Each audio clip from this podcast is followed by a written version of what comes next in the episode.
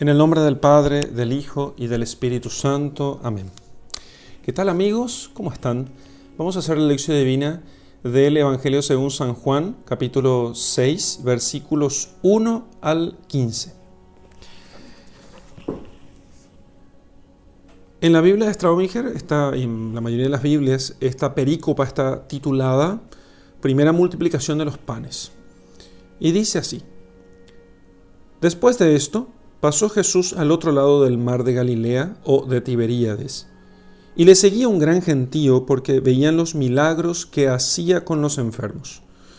Entonces Jesús subió a la montaña y se sentó con sus discípulos. Estaba próxima la Pascua, la fiesta de los judíos. Jesús, pues, levantando los ojos y viendo que venía hacia él una gran multitud, dijo a Felipe, ¿Dónde compraremos pan para que éstos tengan que comer? Decía esto para ponerlo a prueba, pues él por su parte bien sabía lo que iba a hacer.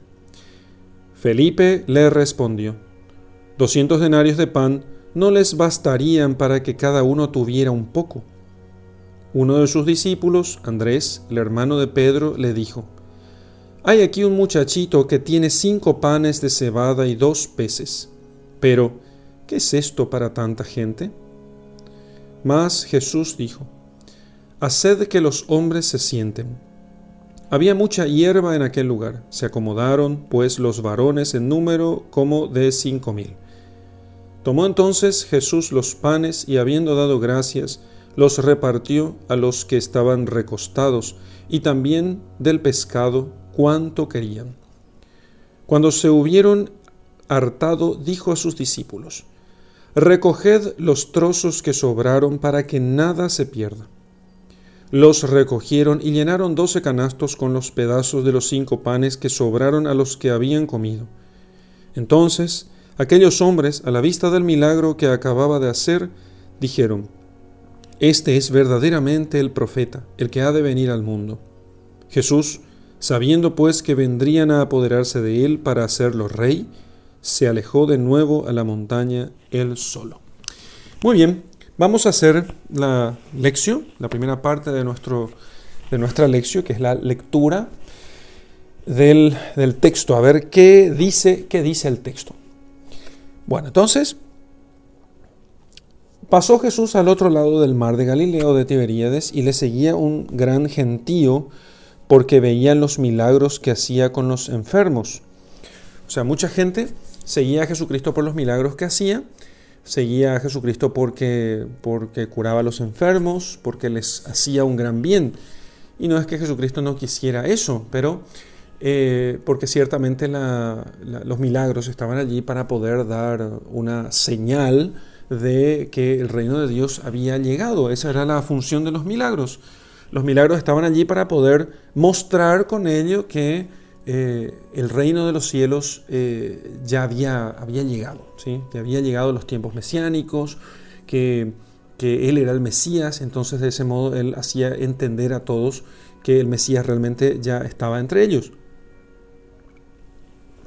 Bien, entonces, y mucha gente le seguía por eso, y entonces Jesús, digamos, aprovecha, aprovecha eso, aunque el término aprovechar eso queda, digamos así un poco, en nuestros tiempos queda mal, eh, porque es como que, a ver, es un aprovechado que se aprovecha de la gente.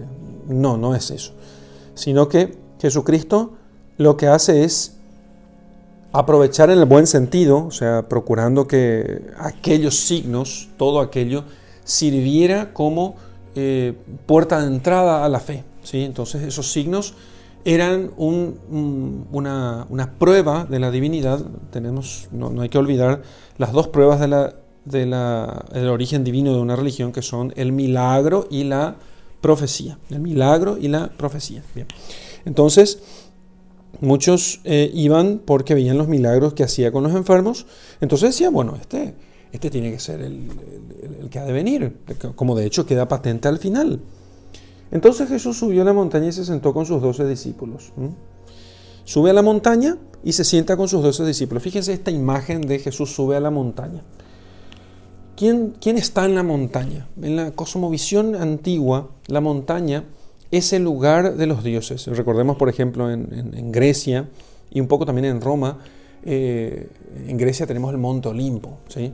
El Monte Olimpo es el lugar de la morada de los dioses. Entonces, en ese monte sagrado viven los dioses, allí tienen su morada, allí banquetean, eh, los dioses van y vienen del Olimpo. Entonces, la montaña es el lugar donde está Dios. En la cultura hebrea pasa lo mismo, otro tanto, porque no olvidemos que la ley se le da a Israel en una montaña. Ellos salen de Egipto, van hasta una montaña y en esta montaña se les entrega a ellos la, eh, ley por manos de Moisés. Ellos quedan acampados, las doce tribus de Israel, y aquí está el tema, quedan acampados alrededor de la montaña y Moisés se sienta entonces eh, perdón, se sube a la montaña y allí conversa con Dios mientras las doce tribus de Israel acampan alrededor de la montaña. La imagen que pone aquí San Juan ah, hace alusión a eso, hace alusión a eso, recuerda eso en la mente del, lector hebreo y eh, tenemos a Jesús sentado en la montaña con sus discípulos. También en Mateo capítulo 5 nosotros vemos eso, como Jesús sube a la montaña, se sienten los discípulos y entonces Él les da a ellos la ley evangélica. Entonces, eso también tenemos aquí. Jesús sube a la montaña y se sienta con sus discípulos. Entonces, ¿eso qué significa? Que va a hacer algo importante, algo que realmente es necesario que nosotros tengamos muy en cuenta aquí porque va a ser como, va a ser la entrega de algo verdaderamente importante. Entonces, nos llama la atención Juan con esta imagen y entonces después continúa. Estaba próxima la Pascua, la fiesta de los judíos, ya sabemos lo que sucedió en la Pascua, pero la Pascua, eh, sabemos lo que sucedió en la Pascua con Jesucristo, pero no nos centremos tanto en los hechos históricos, que son importantes, son la base, pero procuremos elevarnos a lo que todo aquello simboliza. Y al poner Juan esto aquí, va a decir con esto que aquello que va a suceder en la Pascua, vamos a comenzar ahora a prefigurarlo. Porque la multiplicación de los panes, ya sabemos qué es lo que va a suceder aquí, es, digamos que el anuncio, ¿sí? la figura más próxima de lo que sucederá enseguida con, en la Pascua propiamente, en el pan de vida que será entregado a todos los hombres para que se, como dice Malaquías, se celebre un sacrificio desde donde sale el sol hasta el ocaso. El profeta Malaquías, en las profecías de Malaquías. Entonces, eh, Jesús, pues levantando los ojos y viendo que venía hacia él una gran multitud, entonces Jesús levanta los ojos, está con la mirada puesta en sus discípulos, levanta los ojos, ve aquella multitud. ¿eh? Jesús era muy humilde. Esta, esta cuestión de la mirada baja, esta, esta imagen de la mirada baja y humilde ha sido imitada por muchos santos. Recuerdo en este momento solamente a dos santos que no miraban al rostro a las personas, no como la mirada esquiva de la persona, de la personalidad ladina y mentirosa, de aquel que no te mira al rostro porque está mirando a otro lugar, porque tiene en realidad otras, como una intención distinta de lo que está hablando. Pero Jesucristo eh, tiene la mirada baja como San Francisco, como San Luis Gonzaga y otros tantos santos. San Santo Domingo también, entonces siempre él estaba con la mirada hacia abajo, no la mirada de costado, sino la mirada como hacia abajo. Entonces, los santos imitando esto, eh, tenían la mirada baja. Jesucristo mira hacia abajo como Dios mira a, la tierra, ¿no? Mira a los hombres, como Dios nos mira a nosotros. Dios también en este sentido es, es todo amor y misericordia, pero todo humilde también Él, porque Él baja los ojos y nos encuentra, y al bajar los ojos, nos encuentra a nosotros. Jesús levanta los ojos, entonces, o sea, amplía su campo de visión y sentado en la montaña, hagamos imagen de esta, eh, hagamos, imaginemos esta escena, y levanta los ojos, amplía su campo de visión, de los discípulos pasa a la multitud y encuentra allí una gran multitud. Venía hacia él una gran multitud. Imaginémonos la gente que va caminando y viniendo hasta Jesús. Y entonces Felipe, ¿quién es Felipe?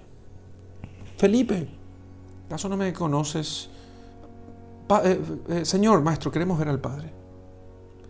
Felipe, ¿acaso no me conoces? El que me ve a mí ve al Padre. Ese mismo Felipe es el que dice, ¿dónde compraremos pan para que estos tengan que comer? Perdón, Jesús le dice, dijo a Felipe, ¿dónde compraremos pan para que estos tengan que comer? Jesús pregunta a Felipe y decía esto para ponerlo a prueba, o sea, para poder no ponerlo a prueba, a ver qué dice. Vamos a ver qué dice.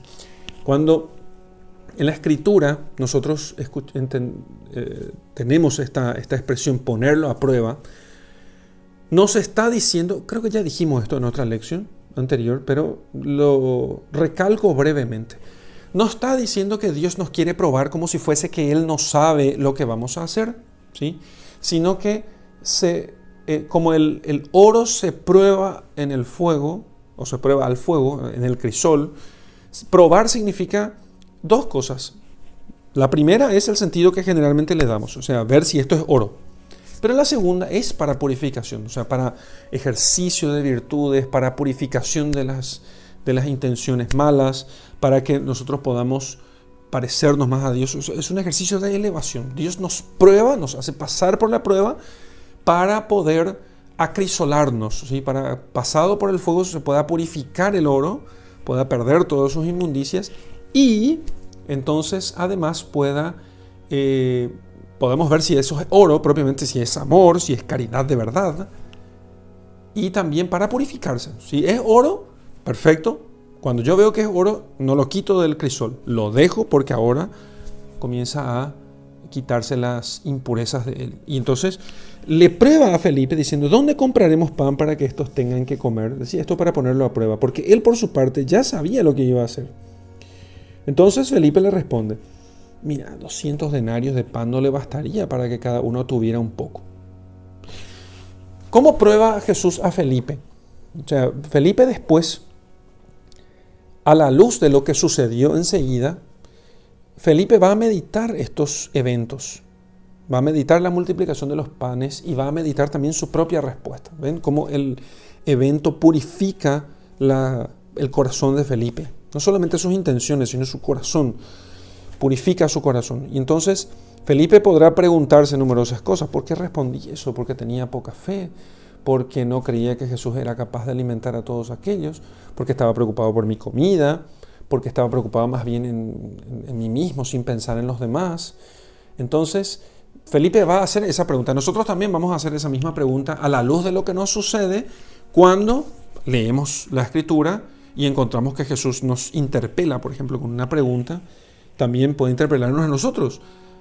¿Cómo vas a alimentar a toda esa gente que viene hasta mí? La respuesta de Felipe es una respuesta, digamos así, eh, científica, ¿eh? material, materialista. Bueno, tenemos cinco panes de cebada, 200 denarios de pan, no bastaría para que cada uno tuviera un poco. O sea, está haciendo unos cálculos, mira, 200 denarios de pan es cierta cantidad de pan, un peso, un cierto peso, no va a dar para alimentar, o sea, podríamos comprar eso, traer hasta aquí, porque si no necesitaríamos una tonelada de alimentos. Y entonces, eh, otro de sus discípulos, la respuesta de Felipe es científica. Estadísticamente hablando, estadísticamente hablando, no tenemos, no, no tenemos recursos para poder traer alimento y alimentar a toda esta gente. No tenemos recursos. ¿Qué hacemos entonces? ¿Qué vamos a hacer? Se adelanta entonces otro, uno de sus discípulos, Andrés, el hermano de Pedro, le dijo, hay aquí un muchachito que tiene cinco panes de cebada y dos peces, pero ¿qué es esto para tanta gente? Cinco panes de cebada y dos peces, totalizando siete piezas. ¿eh? Siete piezas. Pan y pez. Jesús dijo, bueno, ya está. Ya tengo las respuestas de ustedes. Tengo las respuestas de Felipe, tengo la respuesta de Andrés, el hermano de Simón, el que dijo, hemos encontrado al Mesías. Y Felipe, queremos conocer al Padre, fíjense ustedes. Y ambos no tienen una respuesta todavía desde la fe.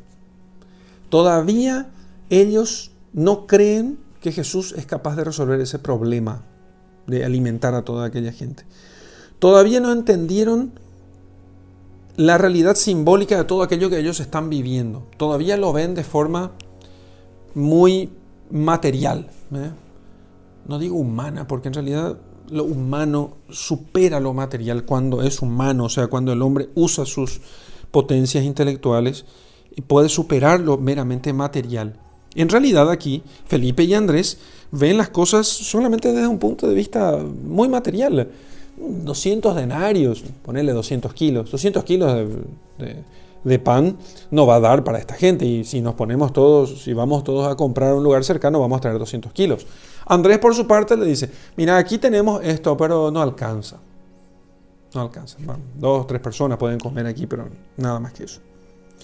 Bueno, entonces Jesús dice, bueno, ya está.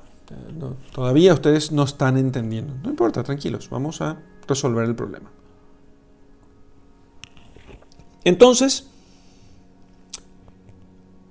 Jesús dijo, haced que los hombres se sienten.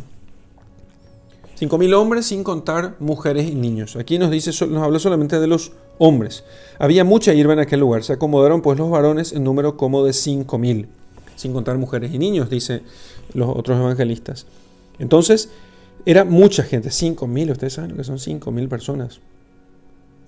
En mi parroquia, Sagrado Corazón entraba sentadas 500 personas, no, no, no, 300 personas apretadas, 250 más o menos. Y era un templo pequeño, pero no una capillita pequeña.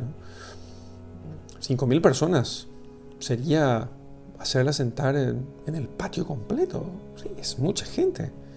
Es mucha gente. Necesitaría un patio de más o menos 200 metros por, eh, por 60. Es mucha gente. 5.000 hombres, sin contar mujeres y niños. Hacer que los hombres se sienten. Había mucha hierba en aquel lugar. Que los hombres se sienten. ¿A qué recuerda? Hombres sentados en la hierba. El Señor es mi pastor, nada me faltará, en verdes, verdes praderas, en verdes praderas me hace recostar. En verdes praderas me hace recostar. Entonces el Señor hace sentar a aquellos hombres en aquel lugar lleno de hierba, porque Él va a obrar ahora como buen pastor. Obrará ahora como buen pastor. Bien. Entonces se acomodaron pues los varones en número como de cinco mil. Tomó entonces Jesús los panes y habiendo dado gracias, toma los panes, esos cinco panes y dos peces. Felipe dice, bueno, tenemos que comprar, pero no tenemos. Andrés dice, bueno, tenemos aquí cinco panes y dos peces. Bueno, pero ¿qué es eso? Bueno, es lo que tenemos, Señor. ¿Sí? Es lo que conseguimos. Y entonces toma los panes, ¿sí? No, no, no queda con los cálculos de Felipe, sino que toma lo que Andrés le da. Esto es muy interesante porque si bien Andrés lo dice con cierta desesperanza, eh, por lo menos algo le da. Algo le da. Nosotros podemos pensar que podemos dar algo siempre, cinco panes y dos peces por lo menos, pero sabiendo quién es Jesús, no podemos darle con desesperanza, ¿eh? al contrario. Ahora va a hacer Jesús esto. Entonces toma pan, da gracias y lo reparte a los que estaban recostados. ¿sí? También el pescado da, toma en sus manos, da gracias y lo reparte a los que estaban recostados, ¿sí? a los que estaban sentados. O sea, a todos aquellos que ah, aceptaron sentarse y esperar del Señor que Él les dé de comer. Porque el buen pastor en, verdes, praderas me hace recostar, me conduce a las aguas tranquilas repara mis fuerzas. ¿eh? Entonces, aquel que se dejó descansar, que nos dijo, ah, ¿para qué nos va a hacer sentar si no hay comida para todo el mundo? Además, nosotros vinimos aquí por otros negocios, nosotros vinimos aquí para poder tener, eh, para que nos cure a los enfermos, para que, no sé, nos haga un milagro. ¿Para qué nos va a hacer sentar aquí? ¿O acaso vamos a organizar el tema para que se le pueda atender a todo el mundo? Bueno, podría ser también. Entonces, toma Jesús Da gracias a Dios por eso. Da gracias a Dios por cinco panes y dos peces. Da gracias a Dios. No se queja. No, no reclama. No ordena. Solamente da gracias. Y los repartió de los que estaban recostados y también del pescado cuanto querían. Entonces, fíjense ustedes esto. El Señor ni siquiera pide nada. Ni siquiera pide. Eh, él solamente toma los peces, los panes y los peces, cinco panes y dos peces, da gracias al Padre y lo reparte. Fíjense ustedes. Da gracias y lo reparte. A lo largo de la historia nosotros hemos visto a los cristianos en épocas de gran dificultad hacer exactamente lo mismo, dar gracias al Señor por lo que tenían. Y creo que nuestras madres, en Paraguay, voy a hacer una voy a hacer voy a sacar un guaraní aquí. En Paraguay, cuando los niños preguntan a sus padres, ¿qué vamos a comer? Entonces, ¿qué responden? Y bueno, los padres responden, ñandeyara gracia, la gracia de Dios. ¿eh? ¿Qué vamos a comer, mamá? La gracia de Dios. No se pregunta qué vamos a comer. ¿Acaso vas a elegir lo que vamos a comer? Vamos a comer lo que Dios nos ha concedido hoy. Es muy interesante. A mí mi madre me habrá respondido varias veces eso. Entonces aprendí a no preguntar qué vamos a comer. Porque el que viene a preguntar qué vamos a comer está queriendo elegir a ver si puede comer o no. Y entonces esa respuesta tan sabia, tan, tan, tan asertiva de nuestros padres, eh, me parece fantástica. Yo creo que hay que mantenerla y repetirla siempre, eh, aunque parezca dura, pero en realidad es, es una dureza llena de dulzura. ¿Qué vamos a comer? La gracia de Dios.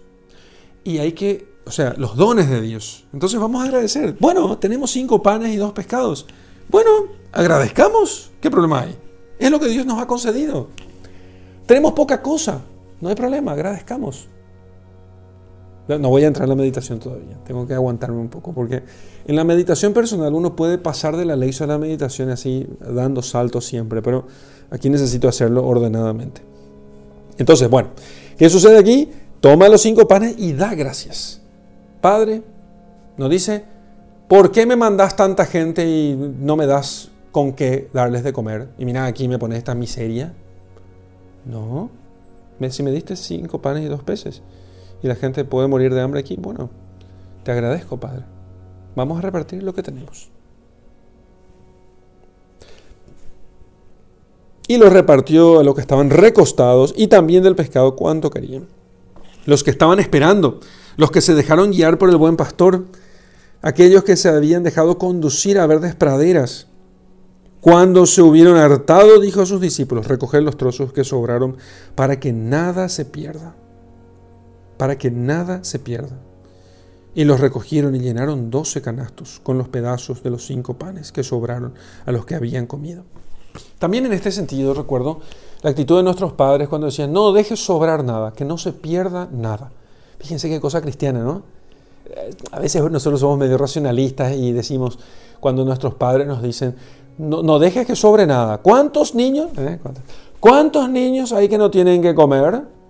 Y entonces nosotros, claro, cuando hemos sido educados en el racionalismo más, así, más estúpido, decimos, ¿y qué tiene que ver lo que yo como aquí con la gente? ¿Acaso esto que sobra, porque si, si es que sobra la comida, alguna persona se va a quedar, eh, va a tener que comer, porque yo coma toda la comida, otros van a tener que comer? No, no, no es eso que lo que Dios te concede lo aproveches. Entonces, y no dejes desperdiciar aquello que te concede. Y les enseña a sus apóstoles, porque esto es signo después de la Eucaristía, que recojan, que nada se pierda. Que nada se pierda. Fíjense el símbolo aquí. Esto que recibimos de Dios, que parece poca cosa y después se multiplica, recojan todo para que nada se pierda. Porque lo que recibimos de las manos de Dios, que ustedes pueden pensar, bueno, es mucho más que el alimento. Hay un montón de cosas que recibimos en la mano de Dios. Sí, que nada se pierda. Que nada se pierda. Y entonces los recogieron y llenaron doce canastos con los pedazos de los cinco panes que sobraron a los que habían comido. Entonces aquellos hombres, bueno, hasta ahí, llenaron doce canastos. Y eran simplemente cinco panes y dos peces. Y aquello se multiplicó. Voy a repetir lo que siempre digo respecto a este milagro y es lo siguiente. No es que Jesús les hizo sentar y hizo que compartan como es esta interpretación racionalista y que niega el milagro de la multiplicación de los panes. Porque entonces dice que ellos, hombres, a la vista del milagro, porque fue un milagro, no es que los hizo sentar, como dicen algunos teólogos, muy progresistas y muy, muy modernos. No, en realidad lo que hizo Jesús fue hacerles sentar y que eh, se compartan entre ellos la comida que ellos traían. Porque cómo, cómo iban a caminar tanto, tanto trayecto sin tener comida. Bueno, probablemente puedo decir, los que estaban sentados eran los que no tenían comida. O por lo menos los que tenían comida y querían, más bien confiando en el buen pastor que se presentaba allí delante de sus ojos, querían que Él los alimente. Ah, interesantísimo. Pero el tema innegable en las palabras de San Juan es que allí hubo un milagro de multiplicación y que esa multiplicación hizo que de poco se dé a muchos y que todavía sobre. Porque así funciona. El milagro normalmente es así, es súper abundante. De hecho, todo lo que Dios hace es súper abundante. Cuando nos preguntamos, cuando alguno se pregunta, ¿cuál es la razón para que Dios cree tantas estrellas y galaxias y uno eh, mira un solo centímetro del, firmamento en el cielo nocturno y si lo mira con un telescopio suficientemente potente, va a encontrar allí incontables galaxias, porque así es, nosotros vemos en el cielo, que sé yo, una o dos estrellitas, pero si se mira en el cielo con un telescopio bien potente, ahí puede encontrar incontables galaxias visibles a, la vista del telescopio. Y, pero no son todas las galaxias que están en ese, en ese espacio. Hay mucho más allí que ya no son visibles al alcance de los instrumentos. ¿Por qué hace Dios eso? ¿Qué necesidad hay? Tenía que haber una tierra si Dios nos hubiera creado a nosotros, diría el científico. Eh, ¿Para qué va a crear tantas galaxias? Es innecesario. Tantas estrellas, innecesario. ¿Para qué tantas especies de animales? Podría haber creado solamente la vaca, el perro, el caballo y algunos otros animales. ¿Para qué tantas especies? ¿Para qué tantos, tantas especies de, tantos tipos de maíz. ¿Cuántos tipos de maíz hay? Y muchísimos. ¿eh? Y muchos tipos ya están extintos. Pero los que todavía permanecen y todavía se pueden sembrar y se pueden cultivar, eh, son muchos todavía, y había muchos más. Porque Dios lo hace todo con abundancia. Dios lo hace todo con abundancia. Lo mismo va a ser con la Eucaristía después. Entonces aquellos hombres a la vista del milagro que acababa de hacer dijeron, oh, este es verdaderamente el profeta, el que ha de venir al mundo. Este es el profeta, o sea, el, Mesías rey. Y Jesús, sabiendo pues que vendrían a apoderarse de él, pues claro, el rey, el rey profeta, el que hace milagros, el que profetiza y el que puede ser rey porque nos va a resolver todos nuestros problemas de alimentos, como pretenden todos los caudillos políticos que pretenden ponerse en lugar de Dios, quieren resolver el problema del hambre, que haya hambre cero, ¿eh? hambre cero. Así va a ser el anticristo al final. Al final de los días, el anticristo simulará resolver el problema del hambre. Y entonces, muchos pensarán que es Mesías. Ah, Jesús no resolvió el problema del hambre, pero este sí. ¿Mm? Este sí. Este resolvió el problema del hambre. Este es el Mesías. Sustituyendo a Jesucristo, terminará siendo mejor que Jesús. ¿eh? Por eso se va a poner en lugar de Dios. Entre otras cosas, entre otros motivos, entre otras causas. Jesús, sabiendo pues que vendrían a apoderarse de él para hacerlo rey, se alejó de nuevo a la montaña, él solo. Después, en su juicio, nuestro Señor Jesucristo será acusado de que se hizo rey. Pero fue una acusación falsa, como siempre las acusaciones, las acusaciones farisaicas son siempre así. el, fariseo hace que de lo que no es pecado es pecado. ¿eh? El fariseo hace que de aquello que es falso, perdón, de lo que no es pecado, él hace que sea pecado. Entonces, la gente quería hacerle rey a Jesús, pero él no se autoproclamó rey como ellos estaban anunciando. Él se pone en el lugar del César y Jesús no se puso en el lugar del César, Jesús se puso sobre el César. Jesús se puso sobre el César y anunció él su reinado, su monarquía absoluta sobre todos los hombres. Pero en este tiempo todavía de forma espiritual, eucarística, digamos así. Entonces le hace una acusación falsa, como que él se pone, él quiere ponerse en lugar del, emperador y no, en realidad no se pone en lugar del emperador, ni siquiera quería destronar al emperador. Por eso les dice, dad al César lo que es del César, a Dios lo que es de Dios. Entonces quedan confundidos ellos, pero lo quieren matar por otras razones, justamente porque mucha gente lo seguía. Cinco mil hombres, sin contar mujeres y niños. Porque él tenía autoridad. Porque aquellos escuchaban la verdad en sus labios. Que además no solamente curaba a los enfermos, también los llamaba a la, conversión. También los llamaba a la conversión. Entonces lo odiaban. Lo odiaban y después le hacen esa acusación falsa de que quiere ponerse en, lugar del, del, emperador. Y se alejó de nuevo a la montaña, él solo. Se fue a la montaña y dejó a sus discípulos atendiendo a la gente en aquel lugar. Hasta aquí la lección de este texto. Vamos a meditar este texto que acabamos de leer en la lección. ¿eh? Acabamos de hacer la lectura de lo que el texto nos está diciendo. Bien. Entonces, hemos dicho que esto es una prefiguración de la, de la, de la Eucaristía. el Señor no dio la Eucaristía a aquellos hombres, dio una señal, ¿sí? un signo de lo que sería la Eucaristía. ¿Y qué es la Eucaristía? La Eucaristía es el alimento de aquellos que se dejan llevar por el buen pastor y es un alimento dado por los apóstoles, por los sacerdotes, y este alimento tiene un carácter súper abundante. Y no se debe desperdiciar nada de él. Bueno, eso es la síntesis de, la, de, este signo que es la multiplicación de los panes. Bien, entonces, pero vamos a ver qué otros pequeños elementos subsidiarios de esta verdad que se nos presenta eh, se nos ha presentado en este texto, en esta lectura, qué otros elementos subsidiarios tenemos aquí. Bien, entonces, muchos venían, le seguían un gran gentío porque veían los milagros que hacían con los enfermos. Y después quisieron hacerlo rey para que pueda resolver los problemas también del hambre, o sea que no solamente van a tener salud pública, sino que además van a tener eh, asistencia social ilimitada. Eso es lo que sería, es lo que esperaba toda esa gente de nuestro Señor. ¿Por qué nosotros seguimos a Jesús?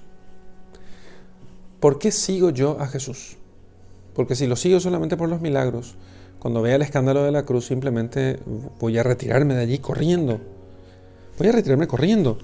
Si es que yo sigo a Jesús solamente por los milagros que realiza. Es cierto, lo hace porque me ama y lo hace por amor. Pero aquello no es el centro de la cuestión. Seguir que el Señor haga un milagro conmigo no me asegura la salvación. No me asegura. Me recuerdo ahora un caso de un muchacho eh, de, de, ¿qué sé yo? Ah, sí, recuerdo el caso exactamente.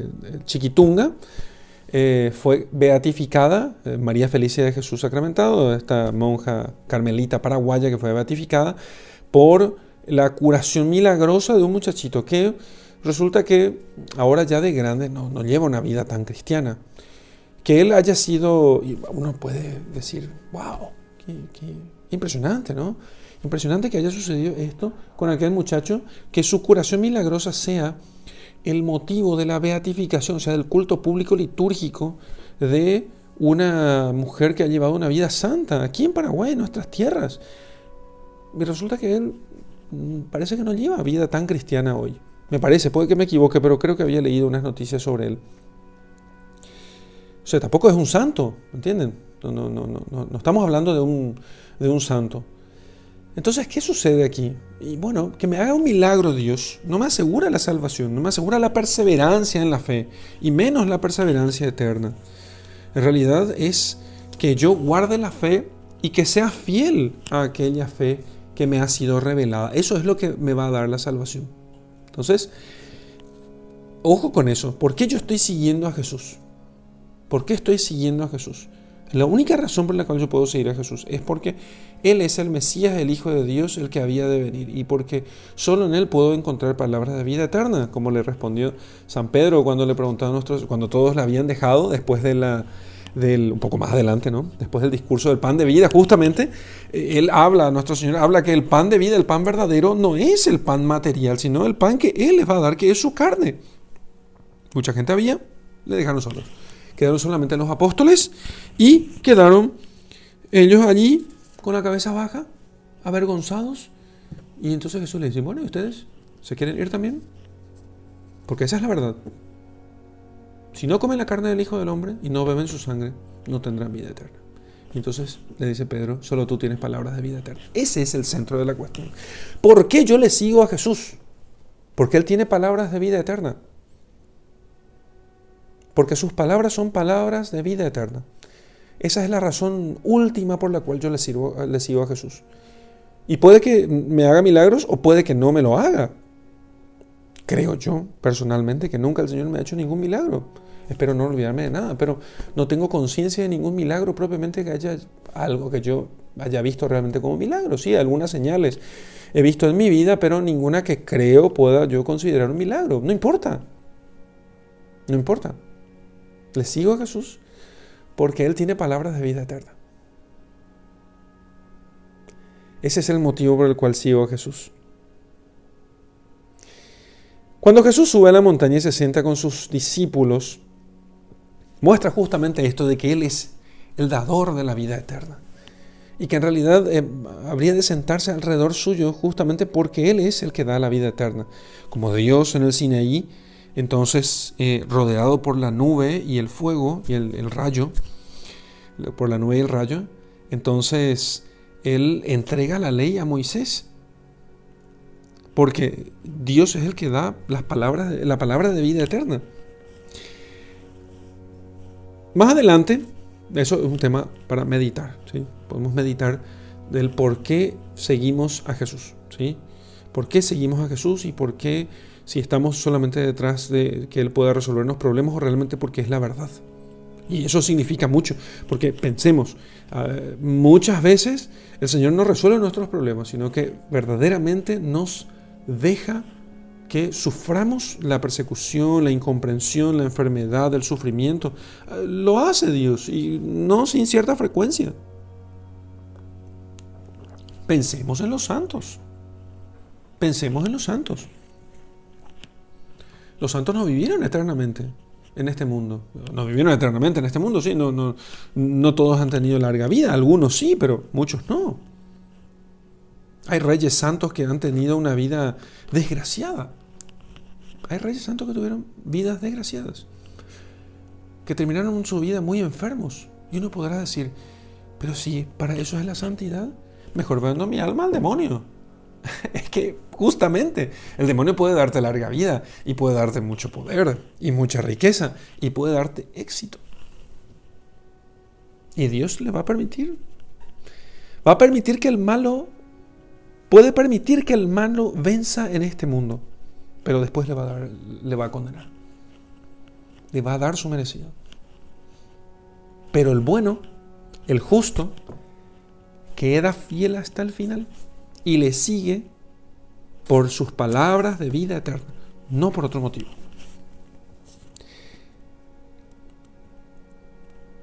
Cuando Jesús pregunta a sus discípulos, ¿qué vamos a hacer con esta gente? Bueno, siguiente tema de meditación. ¿Qué vamos a hacer con esta gente?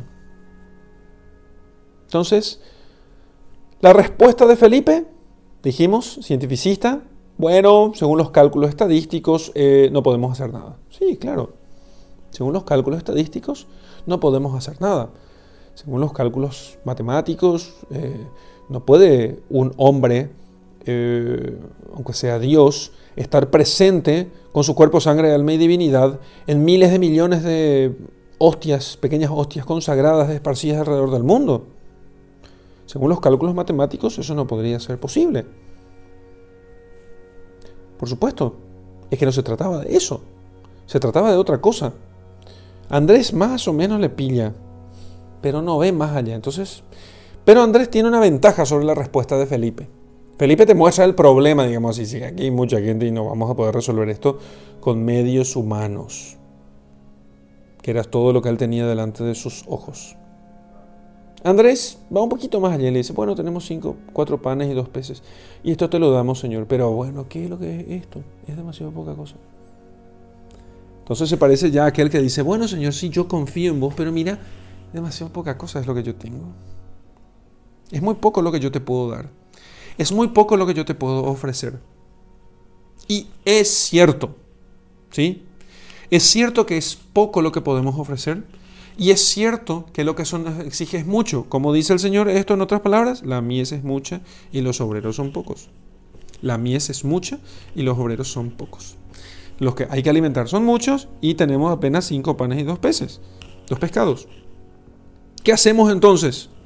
Nos desanimamos, nos desalentamos, los malos son muchos, las dificultades son enormes, los sufrimientos son insufribles. Todas las cosas que pasan nos, va a costar mucho sobrellevar esto. Esto es lo que tenemos. Y entonces el Señor hace un gran milagro de aquello poco que se le ofrece. Y queda constancia aquí al decir de cuando Felipe también esto sirve, nos sirve para testimonio, porque al decir Felipe, ¿sabes que aunque tengamos mucha comida no será suficiente. Aunque tengamos mucha comida, no será suficiente. Y Andrés que, bueno, pero tenemos esto. Esto es lo que tenemos. Y entonces queda constancia del gran milagro que se produce aquí. Con poca cosa. O sea, los desafíos pueden ser enormes. Y nuestros recursos pueden ser limitadísimos. Pero lo que nosotros podemos hacer es dar gracias a Dios por ello y repartir entre la gente. Dar gracias a Dios por ello y repartir entre la gente lo que tenemos. Porque es Dios el que multiplica. Dios es el que da el crecimiento, dirá San Pablo después. Pablo sembró, Apolo regó, pero el que dio el crecimiento es Dios. Entonces, nosotros tenemos que, cuando nosotros pensamos que la efectividad de nuestro apostolado se debe a los recursos que utilizamos y no a nuestra gratitud con Dios, de los dones por los dones que Dios nos da, que no es la gracia de Dios realmente la que se apodera de nuestros cinco panes y dos pescados y que los multiplica para que alcance para todos. No son nuestros recursos, Imagínense que ellos hubieran dicho, no, ¿sabe qué, señor? Podemos llamar ahora mismo. Yo tengo un amigo que tiene una distribuidora y lo que vamos a hacer es lo siguiente, vamos a organizar a la gente aquí para que pueda hacer, para que pueda sentarse y, eh, entonces si paga cada uno, porque esta gente piensa que no viene con, no viene sin dinero, no, no, no, viene lejos, ellos traen su dinero. Nuestro evangelista dice más claramente, hay otros detalles en los otros evangelistas, conviene leer un poco eh, Mateo 14, 13 al 21, en Marcos 6, 31 al 44, en Lucas 9, 10 al 17. Hay más detalles. Entonces, cuando Jesús le dice, no, denles ustedes de comer. Pero no voy a meditar sobre eso porque eso lo vamos a hacer cuando Dios disponga que meditemos esos pasajes en los otros evangelistas. Hoy es San Juan. Entonces, él, lo que hace el Señor es agradecer aquello. Y nosotros vamos a agradecer lo poco que tenemos. Vamos a ser agradecidos con Dios por lo poco que tenemos. Si no puedo dar más, soy agradecido con Dios. Esto es lo que Dios me concede. Esto es lo que Dios me concede. Entonces, si, si, si Dios me da pocos recursos para poder ayudar a los pobres, ayudo con ellos entonces. Y vas a ver que se va a multiplicar de acuerdo a tu fe, de acuerdo a tu unión con Dios. Sé de, eh, sabemos de santos que han, ah, han, experimentado esa multiplicación de los, de, los recursos que tenían. Em, conozco personalmente a un misionero, cuentan sus amigos, él nunca contó eso, pero los amigos de este misionero cuentan que un día estaban haciendo una, que estaban haciendo una, una, actividad de, de, caridad, repartiendo juguetes con los niños, en el Día del Niño, algo así. Y entonces él estaba repartiendo los juguetes y había muchos más niños, es lo que necesitaba. Y él dijo, no, no, no, déme la bolsa, vamos a repartir, va a alcanzar para todos. Y él sacaba de la bolsa los juguetes y no se terminaba. Y luego contaron y verdaderamente los números no cerraban. Había allí más niños que juguetes que había en la bolsa antes de que ellos fueran a aquel lugar. Ellos habían presenciado verdaderamente una multiplicación de los juguetes. Entonces el amigo de este misionero me cuenta, me cuenta esto y dice, nunca se lo cuentes a fulano porque él te lo va a negar, él va a decir que no, ahí no había nada. Lo que quiero decir con esto es lo siguiente, que esa multiplicación de los recursos, digamos así, se va a dar en función de tu fe, ¿sí? En función de tu fe, de tu confianza en Dios, de tu unión con Dios, de tu amor a Dios, en función de eso, y tu amor a las almas, porque hay que amar a Dios eh, sobre todas las cosas y al prójimo como a uno mismo, por amor de Dios. ¿no? Entonces se va a multiplicar los recursos, lo poco que tenés, y vas a ver, entonces, de tal modo que puedas llegar a dar gloria a Dios. O sea, que vos reconozcas que es Dios el que está haciendo las cosas y no vos con tus recursos. Entonces, no, no, no es por tus equipos de sonido súper sofisticados y por tus escenarios súper espectaculares y no es por tus impresiones de libros que son súper... No estoy diciendo que no se haga bien las cosas cuando uno lo tenga, pero siempre notaremos que aunque yo tuviera la gracia de tener, qué sé yo, una imprenta para hacer libros finísimos que hablen de Jesucristo, en realidad no olvidemos, no olvidemos que todo aquello, si bien hay que ser agradecido con Dios por ello, no es eso lo que le da la eficacia. Cuando el Señor permite que nosotros quedemos pobres, sin nada, en la calle, sin recursos, sin dinero, sin el ministerio, el ministerio sacerdotal, que es una gran riqueza, sin, sin, sin reconocimiento público, ¿eh? sin permiso, sin, sin sin cualquier cosa que no sea Dios. Entonces, cuando nos queda poca cosa, poquita, poquita, y solamente tenemos eso para dar, entonces es cuando comienza a purificarse nuestras intenciones. Y entonces comenzamos a saber para quién trabajamos. ¿Para quién trabajamos? Ojo, esto es muy, muy importante. Esto es muy importante.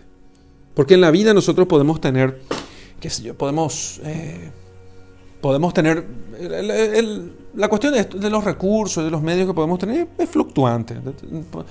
A veces vamos a tener y a veces no. A veces podemos tener mucho a veces podemos tener poco, pero en realidad mm, es, es, es la fidelidad lo que nos permite a nosotros tener fruto. Es Dios el que da el crecimiento no nuestros recursos. No, no el hábito, ¿entienden? No, no, no es el hábito. El hábito es una riqueza, ¿sí? Pero no sé, si por desgracia en una persecución tuviera que sacarme el hábito, me sacan las riquezas, pero todavía me queda, me queda algo en, el, en la bolsa.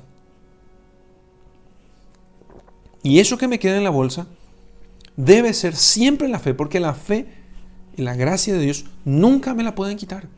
Y si lo estoy haciendo por amor a Dios, voy a seguir haciéndolo aunque me quiten todo.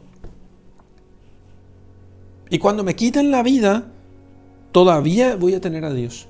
Y voy a seguir haciendo, como Santa Teresita cuando dice, pasaré mi cielo haciendo el bien. Fíjense, ni siquiera ella piensa en apegarse a la vida este, en este mundo, porque ella va a seguir haciendo el bien. ¿Quién más pobre es que un muerto? Santa Teresita del Niño Jesús, estoy, me, refiero a ella. ¿Quién es más pobre que un muerto? Un muerto no tiene nada. No tiene casa, no tiene ropa, no tiene posesiones, nada. Lo que uno le da allí queda destruido, no tiene nada. Y sin embargo, los santos que están en el cielo son los grandes benefactores de este mundo. Y solo tiene su naturaleza humana, cinco panes y dos peces. Y sin embargo, viven en la eternidad agradecidos con Dios que multiplica sus acciones por todo el mundo. ¿Cuesta llegar a esta conclusión? Sí, cuesta bastante, cuesta muchos años, muchos años.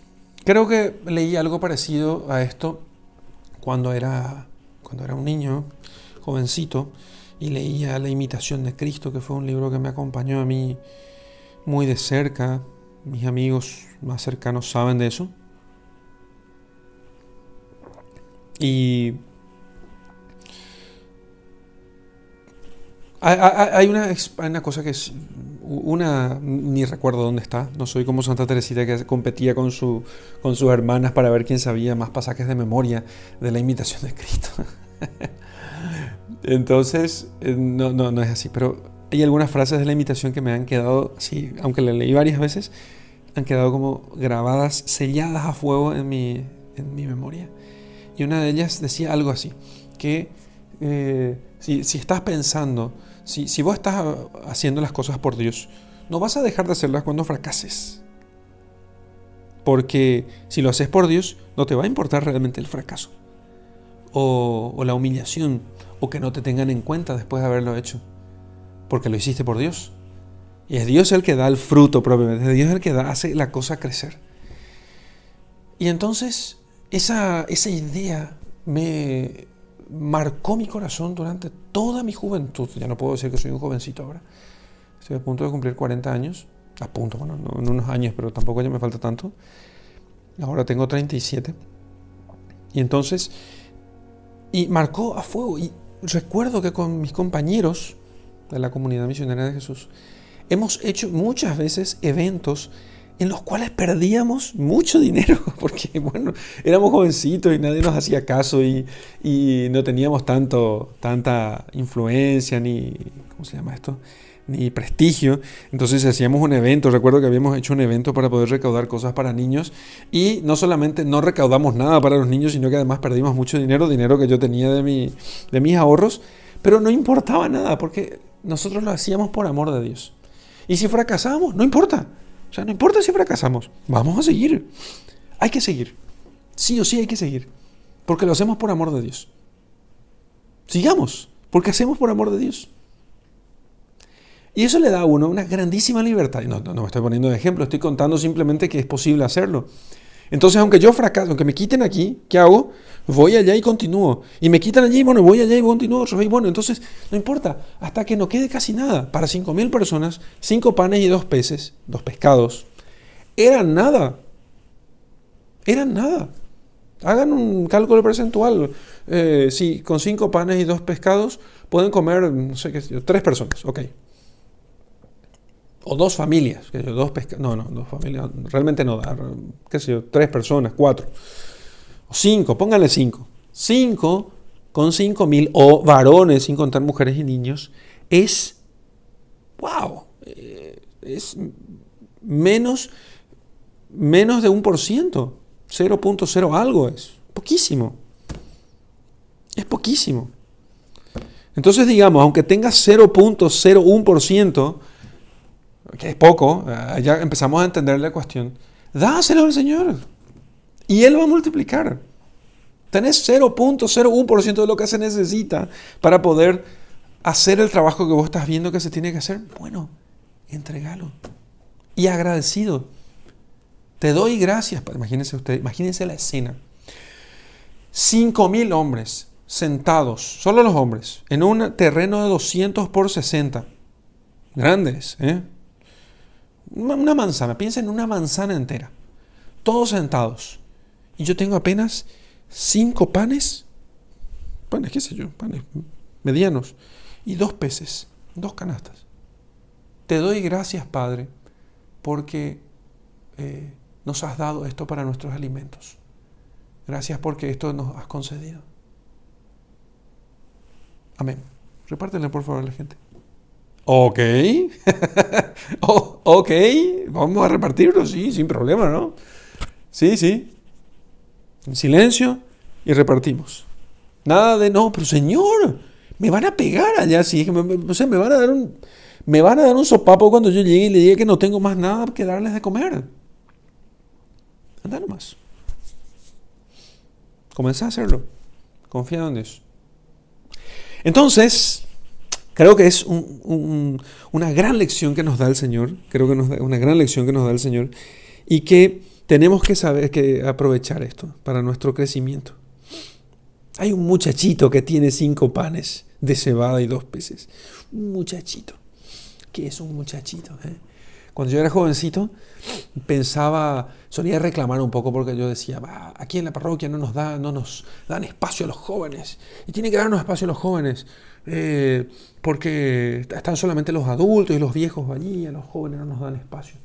Yo tenía mis reclamos, ¿cuántos años tenía en ese momento? Y 16 años. 16 años.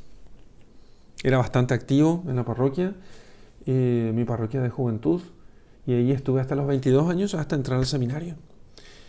Eh, pero después, cuando fui párroco, fui párroco a los 26 años, eh, en los años de párroco, veía yo que un flaco de 16 años o un chico de 20 años, jamás pondría mi confianza en él. Nunca. Nunca, nunca. O sea, era obvio porque el párroco no nos daba mucha bolilla, ¿no? Porque nadie confiaría en un muchacho de 18 o 20 años, menos en uno de 16 años, mucho menos. Pero había que dar los cinco panes y los dos peces. Y Dios podía hacer de eso, podría alimentar a una gran multitud. Dios podía alimentar a una gran multitud. Entonces, aunque seamos tan inverbes como un muchachito, y tengamos solamente cinco panes y dos pescados, démosle al Señor con gratitud. Agradezcamos por eso. Y vamos a ver cómo se puede alimentar a muchísima gente. Se puede alimentar a muchísima, muchísima gente. Es lo que hace el Señor con la Eucaristía, finalmente. Porque es, es, es propiamente la Eucaristía eso. La Eucaristía no es otra cosa que un pan pequeñísimo, insignificante, pan sin levadura, ¿sí? que no crece, que no, no, fermenta, entonces no crece, es pan sincero, pan pobre. Es un pan paupérrimo. ¿Qué es ese pedacito de pan? Y sin embargo, partido alcanza para todos. ¿A qué sacerdote no le pasó que alguna vez el sacristán no le puso las hostias, las partículas, se dice, eh, suficientes y tuvo que comenzar a partir en pedacitos para que alcance para todos. Y sin embargo, aunque iba partiendo los pedacitos, a cada uno yo le daba todo Cristo, todo Dios, cuerpo, sangre, alma y divinidad de nuestro Señor Jesucristo. Es el pan que se multiplica. como dice en aquel himno que se canta en, en Corpus Christi, que aunque se parta en mil pedazos, sin embargo, nunca se agota Nunca se agota. Esa es la Eucaristía.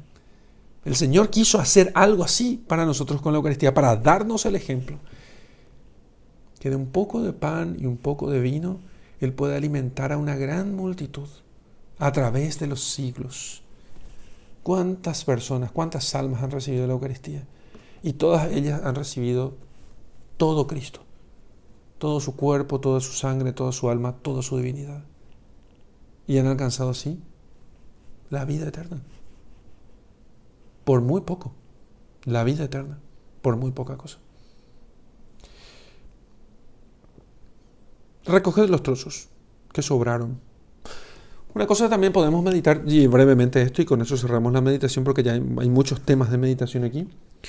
Hacer que la gente se siente en la hierba y repartía la comida a los que estaban sentados. Entonces, para que el Señor nos dé a nosotros de sus riquezas, es necesario que nosotros nos dejemos conducir por el buen pastor a verdes praderas. ¿sí? Que nos dejemos conducir por el buen pastor a verdes praderas. ¿Qué son esas verdes praderas? Y las verdes praderas son los lugares donde el, rebaño puede pastar a sus anchas y pueden comer hasta saciarse. Pero aquí me parece que lo, lo importante es pensar en que nos dejamos conducir por Cristo a las verdes praderas. Nos dejamos conducir por Cristo a las verdes praderas. Y nos sentamos porque confiamos en Él, de que Él nos dará. Los ojos, dice el Salmo, los ojos de todos te están, eh, están mirando, están fijos en ti, aguardando que les des de comer. Así dice el Salmo. Nuestros ojos están puestos en Dios, esperando que Él nos dé de comer, esperando que Él nos dé el alimento verdadero el pan verdadero, el pan de vida. El pan verdadero, el pan de vida. Por eso todos lo miramos en la misa a Cristo. ¿sí? Por eso todos, sacerdotes y fieles, miramos a Cristo miramos a Dios todos juntos. No nos miramos entre nosotros, nos miramos a Dios, esperando que Él nos dé de comer, esperando que Él nos alimente, que Él, nos, nos, que Él baje de la montaña y a través de sus apóstoles nos dé de comer el pan de vida, el maná, el pan de los ángeles, el pan del cielo. Recoged los trozos que sobraron para que nada se pierda. Que nada se pierda. Decía un santo sacerdote en un retiro que nos predicaba, nos dijo que si nosotros tenemos, y está muy bien, dice él, poner la patena de comunión debajo de la boca del comulgante para que no se pierda ni una sola partícula, para poder imitar a los apóstoles que eh, no, no quería que nada se pierda de, aquello, de aquellos, aquellos panes frutos del milagro, ¿cuánto más nosotros tendríamos que hacer lo mismo con la palabra de Cristo? Que a veces la palabra de Dios que a veces se nos lee en la iglesia y nosotros dejamos pasar detalles sin darles mucha importancia. No, ninguna palabra, decía este sacerdote, ninguna palabra se nos tiene que perder. Todas hemos de escuchar con atención. Todas hemos de escuchar con atención. Porque es palabra de Dios, así como aquel pan es el pan de los ángeles, el pan de Dios que nos da para nuestro alimento. ¿Qué tal ¿Cómo atiendo yo a la palabra de Dios que se lee en la iglesia o a la que yo medito? Fíjense que nosotros estamos procurando no perder ninguna sola palabra. En la lección, en la primera parte de la lección divina, en la lección, en la parte anterior, lo que nosotros procuramos es revisar justamente cada palabra. De tal modo que, porque todo esto es multiplicación. Son las mismas palabras que utilizamos en nuestra conversación diaria. Es el, los cinco panes y los dos pescados. Pero aquí todo esto es riqueza, abundancia. Esa abundancia no se acaba.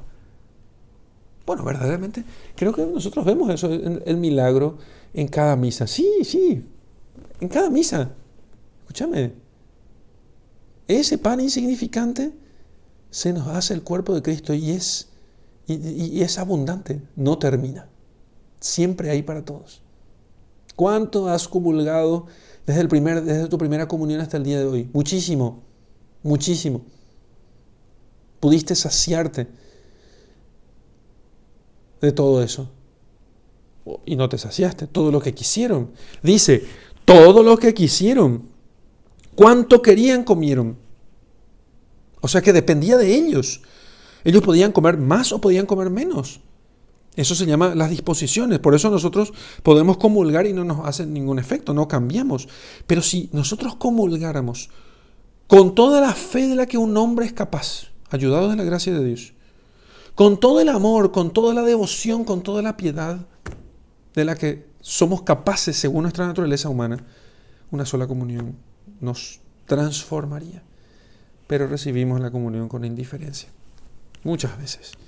Y entonces no terminamos de saciarnos, aunque allí hay, y sobra. O sea, sobra muchos panes. Aquella gente podía comer mucho más, pero sobró, porque hay gente que no aprovechó, porque se cayó partículas al suelo. Porque estaba ahí la Eucaristía y no pasamos a saludarle. Porque estaba ahí la Eucaristía y no le dimos una mirada de amor. Cayó al suelo. Y entonces los apóstoles recogieron aquello para que nada se pierda. Porque aquellos que aman a Jesucristo, aquellos que están más cerca de Él, recogen todo eso y procuran ellos recoger de la abundancia. Por eso el apóstol, por eso el sacerdote, el religioso, por eso el, el laico más comprometido, él ama por aquellos que no aman. Por eso él está en el, eh, delante del Santísimo Sacramento un poco más por aquellos que no están. Por eso el que ama más, como los apóstoles, procuran entonces estar, qué sé yo, se les pide a todos que hagan después de la misa, hagan acción de gracias durante algunos minutos y él procura estar un poco más. Siempre me pareció que realmente yo veía en la iglesia a, las ancianas ¿eh? que rezaban mucho y después de misa quedaba un rato largo y yo decía, yo sacerdote, yo no puedo ser más impío que aquella mujer. No, no por una cuestión de competencia. No, no porque yo tenga que competir con ella para ganarle, para ser mejor que ella. eh, a ver, no, está mal dicho. No es porque yo quisiera hacer competencia con ella para, para lo que pasa es que a mí me toca, si yo tengo que darles el ejemplo del amor a Dios, yo tengo que amar a Dios más y además yo tengo motivos para amar más a Dios, para amar mucho más a Dios, porque lo conozco más, porque me ha dado la gracia de estudiar más, de formarme mejor, de, de conocer a más personas. Yo no puedo amar a Dios menos que aquella señora que tuvo mucho menos que yo. Yo tengo que salir a recoger los sobrantes en canastas. Tengo que hacerlo.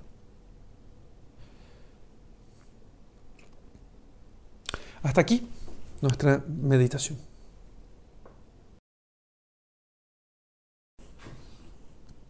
Vamos a hacer oración a partir del texto de lo que hemos meditado aquí hoy. En nombre del Padre, del Hijo y del Espíritu Santo. Amén. Te doy gracias, Señor, por las luces que me das y porque me muestras que con con cinco panes y dos pescados, con lo poco que tengo, que siempre es muy poco, puedes hacer mucho.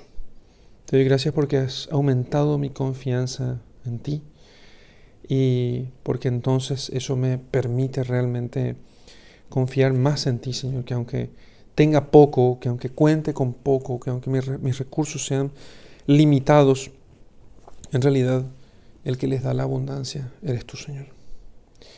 Y por eso te pido perdón por todas las veces en las que yo creí que eran mis recursos, mis fuerzas, mis cualidades, eran mis palabras, eran las cosas que yo tenía, los que hacían que realmente tenga efecto todo, sino y olvidé que eras tú, Señor. Olvidé que siempre fuiste tú. Por eso, como como tú me enseñaste, quiero darle gracias al Padre por los cinco panes y dos pescados que me dio, con los cuales pude alimentar, no sé si a cinco mil hombres, pero pude alimentar a las personas que tú me concediste alimentar. Y entonces, permíteme, Señor, ahora recoger las obras y procurar amar por aquellos que no han amado y eh, amarte por aquellos que no te han amado lo suficiente. Dame, Señor, tu gracia para poder poner eso por obra. Gloria al Padre y al Hijo y al Espíritu Santo, como era en el principio, ahora y siempre, por los siglos de los siglos. Amén. Vamos a hacer nuestra contemplación y la contemplación va a consistir en que quiero que te imagines en esta contemplación como San Juan. San Juan, al final de su vida, él estuvo exiliado en la isla de Patmos, solo, obispo, solito, en una cueva. ¿A quién le servía un obispo en una cueva? Sin liturgia, sin clero, sin fieles a quienes gobernar, no le servía a nadie. Y sin embargo, sus cinco panes y dos pescados fructificaron en sus cartas en su, y en el Apocalipsis principalmente, con el cual la cristiandad se ha alimentado y espera la segunda venida del Señor. Se ha alimentado durante siglos y, y ha esperado y sigue esperando la segunda venida del retorno de su Señor. Quiero que te imagines también así, sin recursos, pobre, exiliado, abandonado, despreciado por los hombres, eh, escrachado por la gente, humillado. Quiero que te imagines todo eso. Y quiero que veas cómo tu corazón se estremece ante eso y te preguntes, ¿seguiré sirviendo al Señor? Y quiero, no quiero que simplemente te preguntes si vas a poder servir al Señor, porque obviamente no vas a poder hacerlo por tus propias fuerzas. Quiero que le pidas en la contemplación a Dios la gracia de poder servirle siempre y de poder entregar tus cinco panes y tus dos pescados.